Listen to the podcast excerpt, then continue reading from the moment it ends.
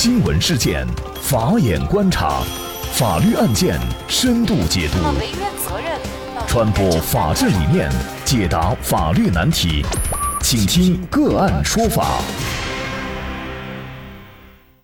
大家好，感谢收听个案说法，我是方红。更多的案件解读，欢迎您关注个案说法微信公众号。面朝大海，春暖花开，拥有千万海景别墅是许多人的梦想。而宁波的洪先生居住两千万的海景豪宅，本该是让人羡慕的他，却开心不起来。那么，据北青网报道，洪先生是北京人，在浙江宁波工作。几年前啊，在宁波的松兰山景区内，花了两千万购买了一套海景别墅。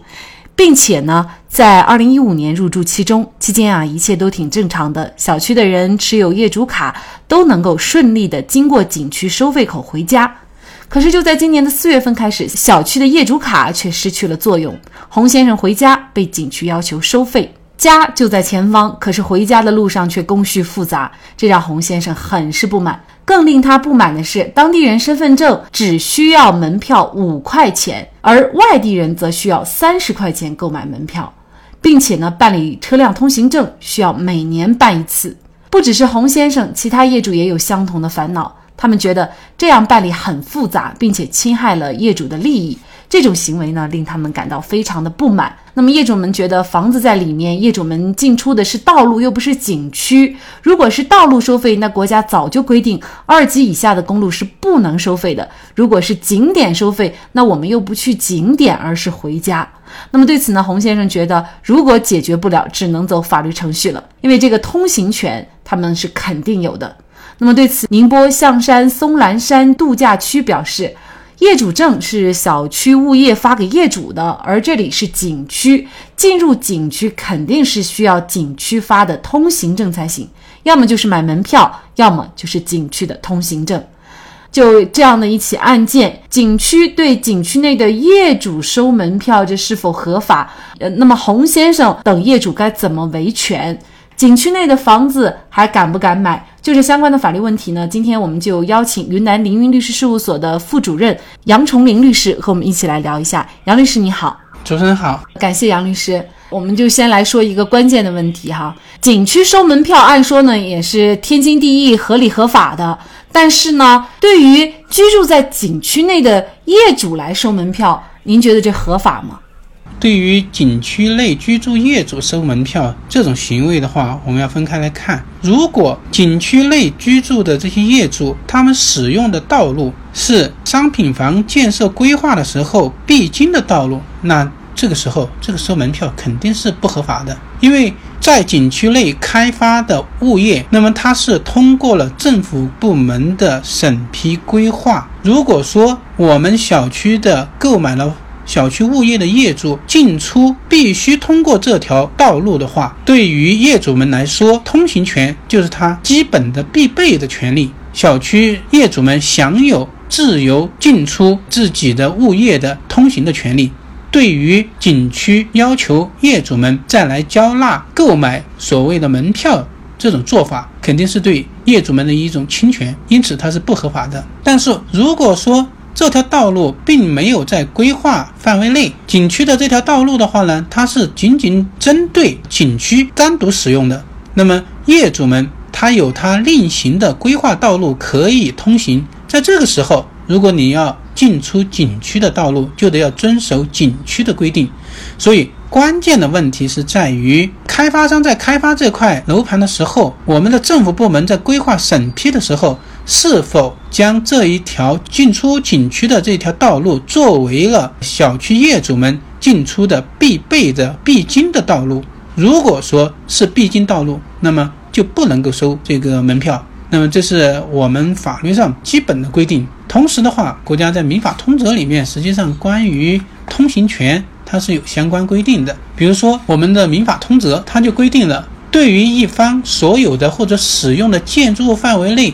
历史形成的必经通道，所有权人或者使用人就不得堵塞。因堵塞影响他人生产生活，那么他人可以要求排除妨碍，恢复原状，并且法院也应当予以支持。所以，通过这样的规定来说，作为规划范围内小区业主必经道路的话，任何人不得堵塞，更不得妨碍他们的自由进出。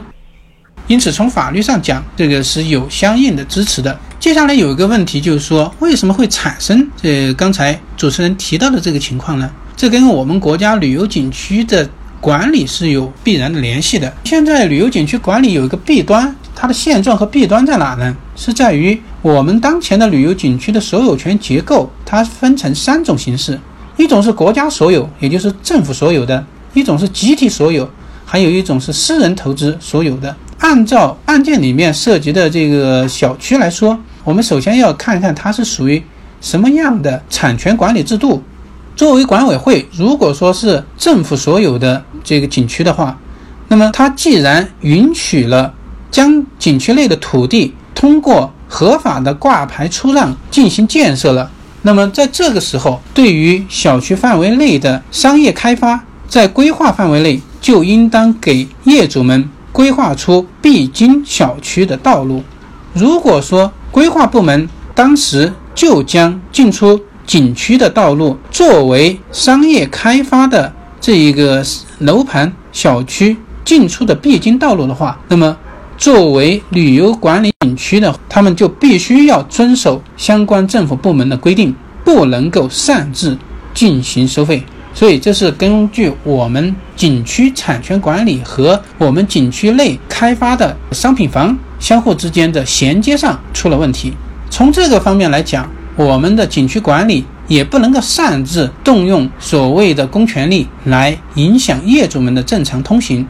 就像小区里面的这个业主呃说的一样，对于他们来说，车辆它是随时可以更换的。那么我们的小区管理，我们的景区管理人员的管理思维呢，是相对僵化的。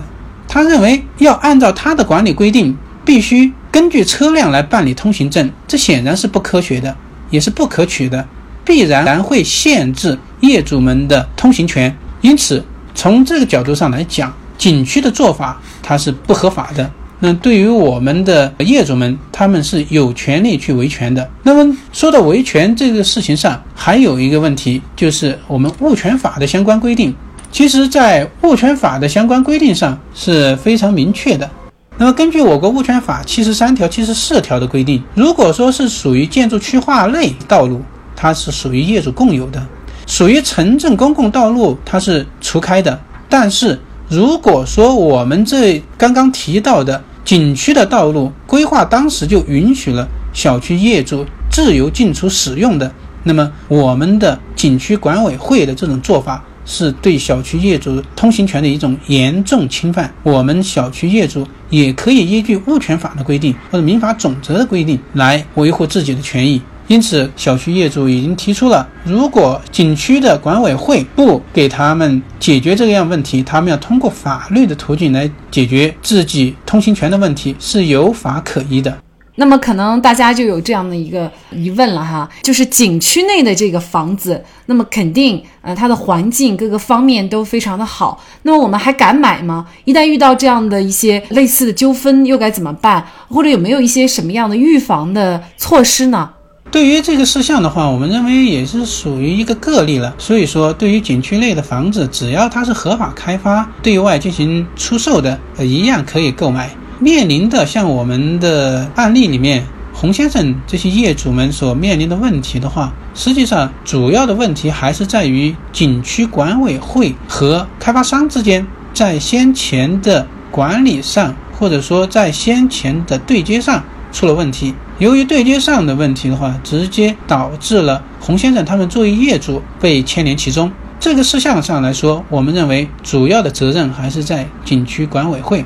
作为景区管委会来说，景区内的土地被开发、被出售，用作商业地产开发，那么它是必然经过了。政府各级部门，特别是规划部门的审批。那么，没有规划部门的审批的话，我们的任何物业是不能够落地的，否否则就是违章建筑、非法建筑。那么，既然规划部门已经同意在此建筑商业物业，那么它必然就会对这些物业规划有进出的道路。那么，这个道路的话，是否就使用了景区管委会收费的这一条这个大门这条道路，这就要看规划部门的规划情况是怎么样的。如果在当时景区管委会没有提出相应的异议，就视为他们同意了政府的这种规划行为，那么他就应当遵守相应的规定。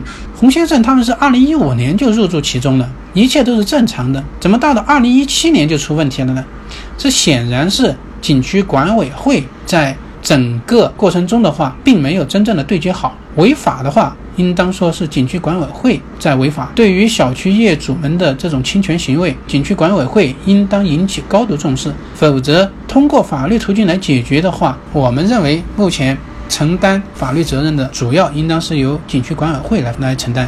对于房子买不买的问题的话，我们认为还是可以买的。而且，类似的情况的话，应当它只是一个个例，不会作为大面积的这个爆发。而且，这也是有权有法可依的。任业主的话，他不必要担心这个问题，只是暂时对他们生活有一定影响，但是他们的维权应当会得到法院的支持。嗯，或许呢，这个案件物业和景区之间确实是存在着一些利益上的关系，比如说，比如说之前呢，业主拿着业主卡一直可以通行，但是呢，直到今年四月却不能通行了，或许就让我们猜测是不是物业没有给景区一定的费用的问题。但是，一切的管理都应该在合法合理的基础上。景区和物业之间的矛盾不该牵扯到业主。再退一步讲，两千万块钱的别墅，回家的必经之路，本来业主就已经是为此掏了腰包的，凭什么无权使用呢？景区管理不能如此跋扈不讲理，更不能违反法律的规定。好，在这里呢，也再一次感谢云南凌云律师事务所副主任杨崇明律师。那么大家如果想获得我们本期节目的全部图文推送，大家可以关注我们“个案说法”的微信公众号，公众号里面搜索“个案说法”就可以找到我们加以关注了。您输入“门票”“门票”就可以获得今天节目的全部推送。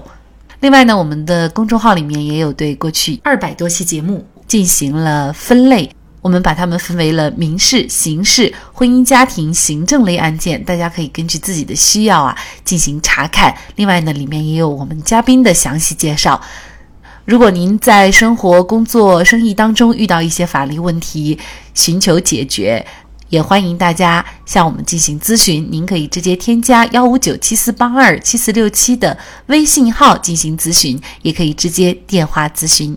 为大家提供法律服务的都是我们个案说法邀请的节目嘉宾，他们都非常的专业、资深和负责任。如果您觉得我们的节目对您有帮助，那支持我们的方式就是关注我们的公众号进行转发分享。感谢您的收听，我们下期节目再见。